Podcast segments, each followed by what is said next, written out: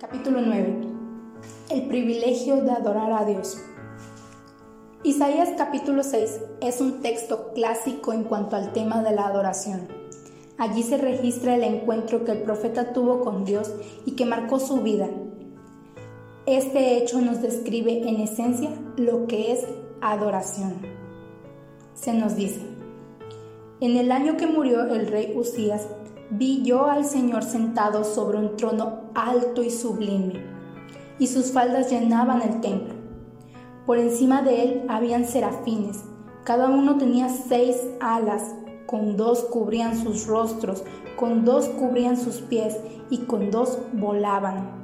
Y el uno al otro daba voces diciendo, Santo, Santo, Santo Jehová de los ejércitos, toda la tierra está llena de su gloria y los quiciales de las puertas se estremecieron con la voz del que clamaba, y la casa se llenó de humo. Entonces dije, ay de mí, que soy muerto, porque siendo hombre inmundo de labios y habitando en medio de pueblo que tiene labios inmundos, han visto mis ojos al Rey, Jehová de los ejércitos. Isaías capítulo 6 versículos del 1 al 5. Este texto contiene dos verdades importantes para destacar. La primera de ellas es que Isaías tiene el privilegio de contemplar a Dios en su gloria. El Señor corrió un velo e invitó a su siervo a mirar su majestad. Ese develar es lo que hizo posible este encuentro y esta contemplación asombrada del profeta. Esto es en esencia la adoración. Isaías descubre que el Dios al quien él ha servido era mucho más sublime y más poderoso de lo que él pensaba. Isaías fue sacudido y estremecido por aquella visión. La gloria de nuestro Dios siempre escapará de lo que la mente humana pueda captar, entender e incluso soportar. Siendo un ungido del Señor, tuvo que caer de rodillas y clamar por su propia condición espiritual al mirar la majestad de Dios. Esta es la segunda verdad.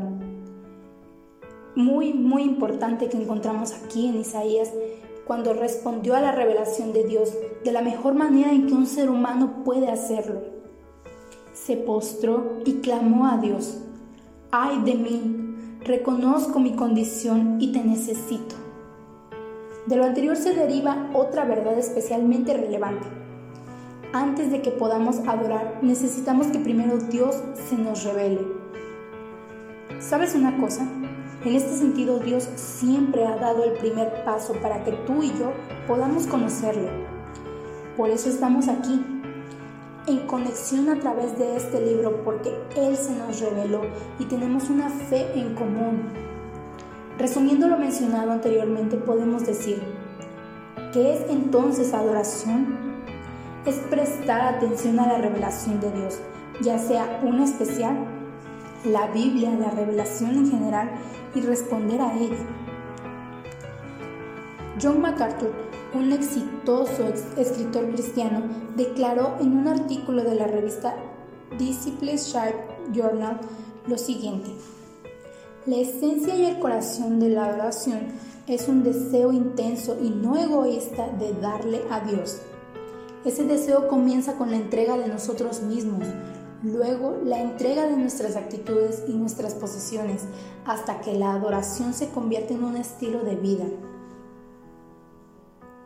Allen y Borror citan a William Temple, quien define la adoración de forma profunda al decir, adoración es el despertar de la conciencia del hombre por la santidad de Dios. Adoración es alimentar la mente con la verdad divina y limpiar la imaginación con la belleza de Dios. Abrir el corazón al amor de Dios y entregar la voluntad al propósito de Dios. El libro de los Salmos llama a la raza entera a adorar a Dios en la forma correcta. Tributad a Jehová, oh hijos de los poderosos, dad a Jehová la gloria y el poder Dad a Jehová la gloria debida a su nombre. Adorad a Jehová en la hermosura de la santidad. Salmo 29, versículo 1. En el Salmo 104 David nos dice, Jehová, Dios mío, mucho te has engrandecido, te has vestido de gloria y magnificencia. ¿Cómo es que respondemos correctamente a un Dios con tales dimensiones de gloria y carácter? Adorándole en la hermosura de su santidad. Otro de los salmos, el 18, tiene una serie de declaraciones y confesiones del salmista delante de Dios que son maravillosas. En mi angustia invoqué a Jehová y clamé a mi Dios. Él oyó mi voz desde su templo y mi clamor llegó delante de él, a sus oídos. La tierra fue conmovida y tembló. Se conmovieron los cimientos de los montes y se estremecieron porque se indignó él.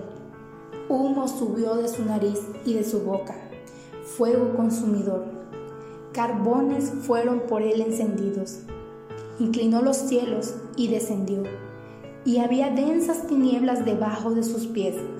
Cabalgó sobre querubín y voló, voló sobre las alas del viento, puso tinieblas por su escondedero, por cortina suya alrededor de sí.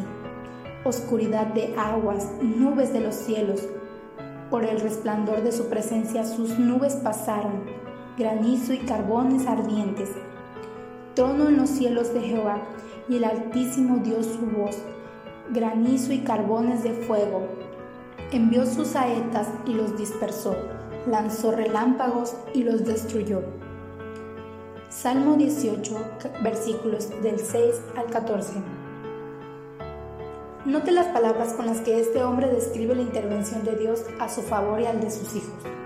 No es simplemente retórica, la misma tiene que ver con la manifestación de Dios a un nivel y en una forma que no estamos acostumbrados a verlo. Nuestro Dios es terrible. Me pregunto si estamos respondiendo adecuadamente a ese Dios que se nos describe en los salmos.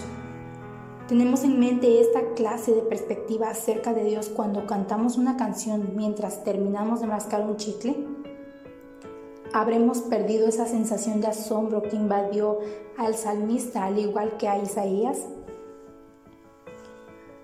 Los discípulos subieron al monte con Jesús para estar en la presencia de Dios y ante su asombro, el rostro de Jesús fue transformado como el resplandor del sol. Sus vestidos resplandecían con una blancura que ningún jabón podría conseguir. Nos dice el evangelista.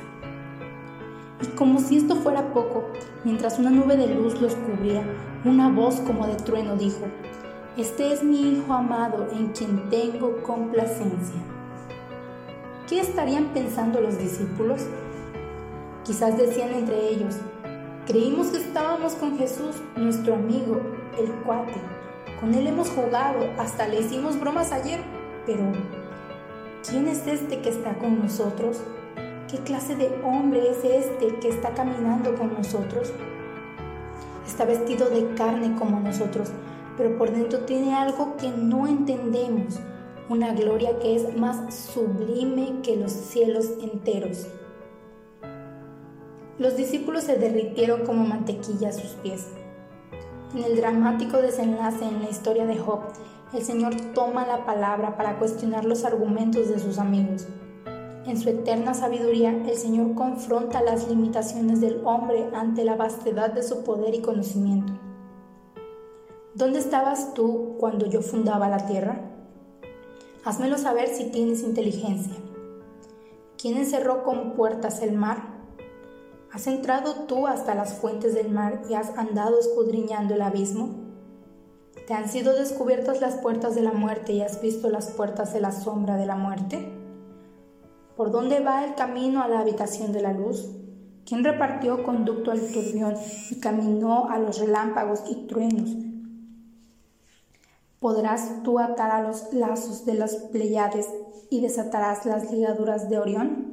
¿Sacarás tú a su tiempo las constelaciones de los cielos o guiarás a la osa mayor con sus hijos? ¿Quién puso la sabiduría en el corazón?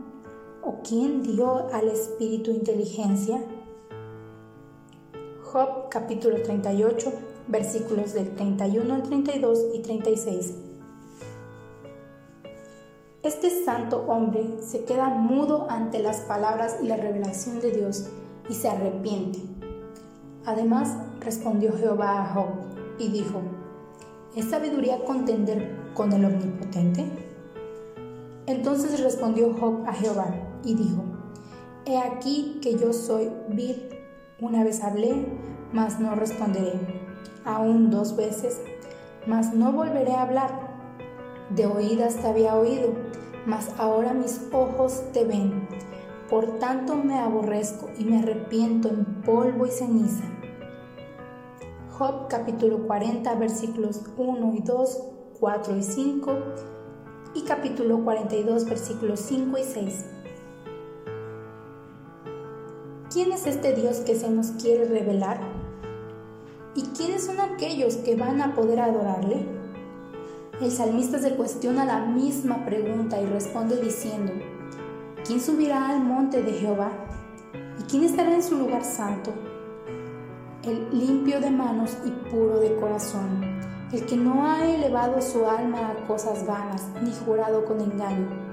Él recibirá bendición de Jehová y justicia del Dios de salvación.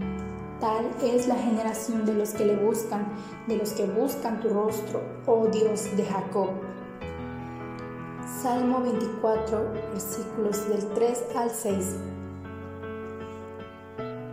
La santidad de vida, la rectitud de carácter y la devoción eran rasgos imprescindibles en aquellos que querían acercarse al Dios verdadero para adorarlo.